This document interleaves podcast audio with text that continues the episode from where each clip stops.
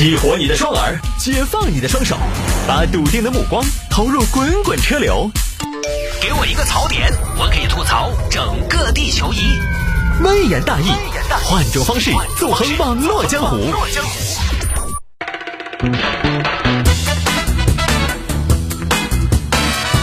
来，欢迎各位来到今天的微言大义啊，继续跟您分享网络上一些热门的、有意思的小新闻。哎呀，今天周四了啊，眼看着这周呢也就快过完了，在即将过去的这一周呢，谢探也迎来了自己生活和工作上的一个全新的变化，就是说呢，这个早间的重播呢我就没有了，早上重播呢。对于收音机前各位听众朋友来说呢，有些朋友就觉得基本上就告别了微言大义了。没关系，喜马拉雅和蜻蜓 FM 这两个平台呢，你也可以回听。这个直接在这两个平台上面搜索“微言大义”就可以找到往期的节目的回听了。咱都是剪得干干净净的啊，听起来特别纯粹。当然最近呢，你听直播也非常纯粹，因为几乎呢就没什么太多的广告，最多就是有点片头片花。这个我相信呢，大家应该是没有什么好吐槽的了吧？哎。另外呢，就是在上午时段啊，在这周呢，我也迎来了新的搭档、新的节目，就是在岷江音乐 FM 九五点五早间的九点到十点这一个小时里边，跟我的一位搭档黄维阳，我们一起来跟大家聊车啊，也是接了差不多一周的热线吧，慢慢的正在这个熟悉和默契的过程当中，所以呢，这周实际上对我个人来讲呢，是一个有着非常大的变化的这么一个状态。我在星期二那天的时候下了节目哈，我还是惯性的去考了我的节目，把微言大义考出来，然后走到二十七楼我们的灌录间。到了灌录间之后呢，我看着里边空无一人，昏暗的灯光，我突然意识到，哦，我不用重播了啊！当然，这个微言大义的重播呢，现在新的时间规划呢，正在这个筹划当中，可能就是在下周吧。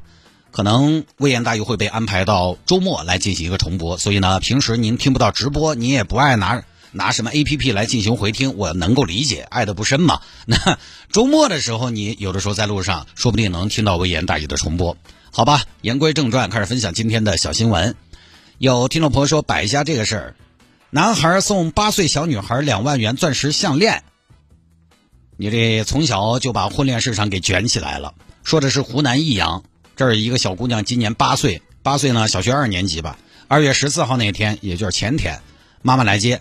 妈妈，妈妈，今天我们同学送了我个东西。啊？那送了？你妈今天都没得礼物收，你还有礼物收？妈妈，你看是这个。啊？这是哪个送的？这个这个是项链的嘛？是小明送给我的。我当时跟小明说：“小明同学，这可使不得，这我不能要。”可是他说：“就是给我的，非得给我。”当时他把项链递给我，丢在我的手里，然后红扑扑的小脸，转身就跑开了。小明送的，小明送的这个项链你敢收啊？菊花，这个是钻石项链啊！啊，妈妈。什么是钻石项链呢？什么是钻石项链？就是你爸都舍不得给你妈送的东西。这个要那个啥子呢？你这么小的年纪，这个不能要哈，不能乱拿人家东西。我没要，妈妈妈妈，是他鼓捣给我的。这个我跟你说，幺儿，这不是一般关系能收的哦。这个东西很贵重的哦。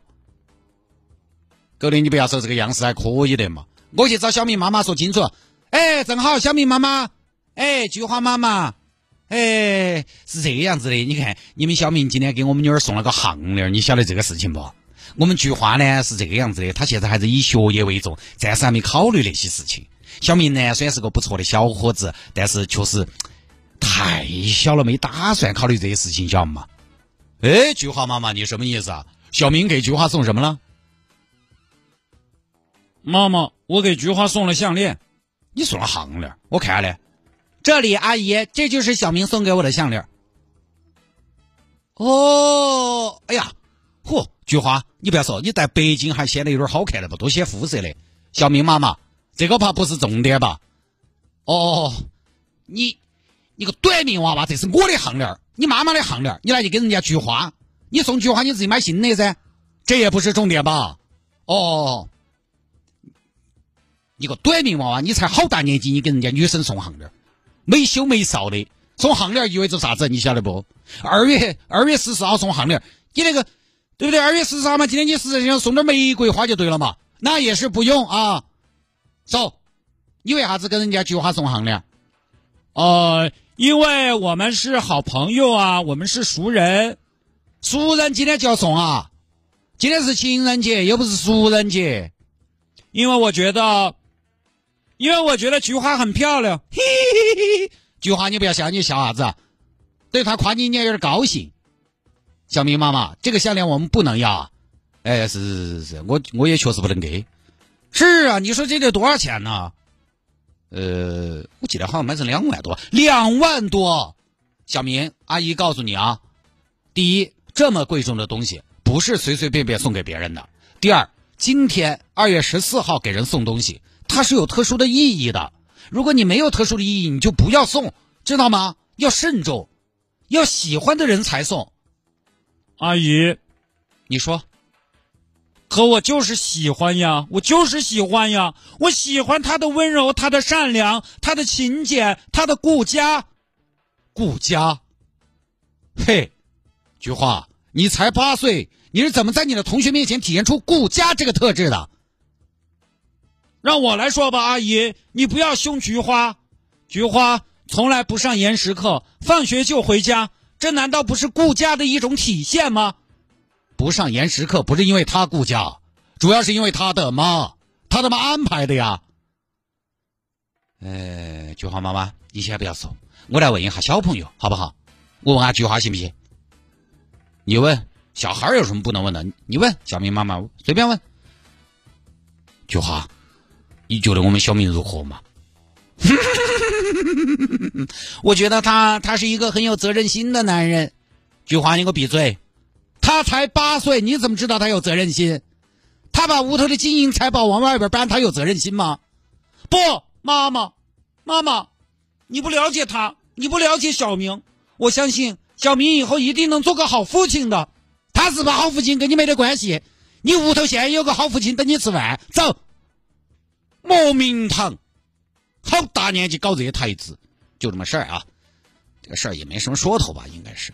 没什么说的啊，我以前呢其实也动过这种心思，就把我们妈的东西送给女同学，因为首饰这个东西呢，说实话，很多妈妈你们买了又不戴，不戴那不是等到你们儿往外头搬，对不对？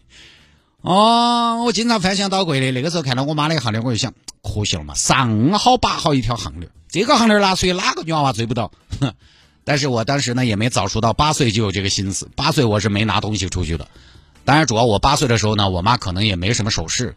就现在孩子呢，确实是接触这些接触的早，因为网上呢所有的信息都没有筛选，娃娃只要一上网哈，他就接触得到。但是呢，家长朋友呢还是要注意引导，但也不要大惊小怪。这个事儿哈，你不能大惊小怪，也不要谈虎色变。这个事情，家长越是大惊小怪，孩子他越好奇。你越平淡处理，他越平常心。就跟所有的孩子们小时候都喜欢讲屎尿屁这类的笑话一样。我长到这么大了，我也喜欢。他小孩为什么喜欢讲屎尿屁这些不太文雅的东西？为什么？其实就是因为家长反应太大了。家长一听着孩子嘴里边蹦出来这些，马上就来就来，嘿，说啥子？你女娃娃咋能这样子说呢？羞不羞嘛？丑不丑嘛？他说这个家长有反应，家长给了他强烈的反应，他就喜欢一直说。这种该怎么样呢？我觉得不理他是比较好的办法，就是面无表情，他说了当没说。最多你给他一个白眼儿，你真的好无聊。哦。他瞬间慢慢的就觉得没什么意思了，真的。每一次他说过啥子，你都要强力去纠正他，他反倒好奇，反倒有点逆反。真的，八岁的娃娃搞点这些呢，不理他就对了。或者你起码不要太紧张，咋回事？好久的事情，哪个表白的？我就给他妈妈说，你给张老师说，告他。哎，你不要紧张，你一紧张，孩子，咦？你不紧张呢，孩子不会意识到，是吧？你一紧张就说：“诶，这事儿有点意思。”他总有点逆反的。你们这么反对，这么重视，多少可能这个事情本身呢，还是有点意思。不说了啊。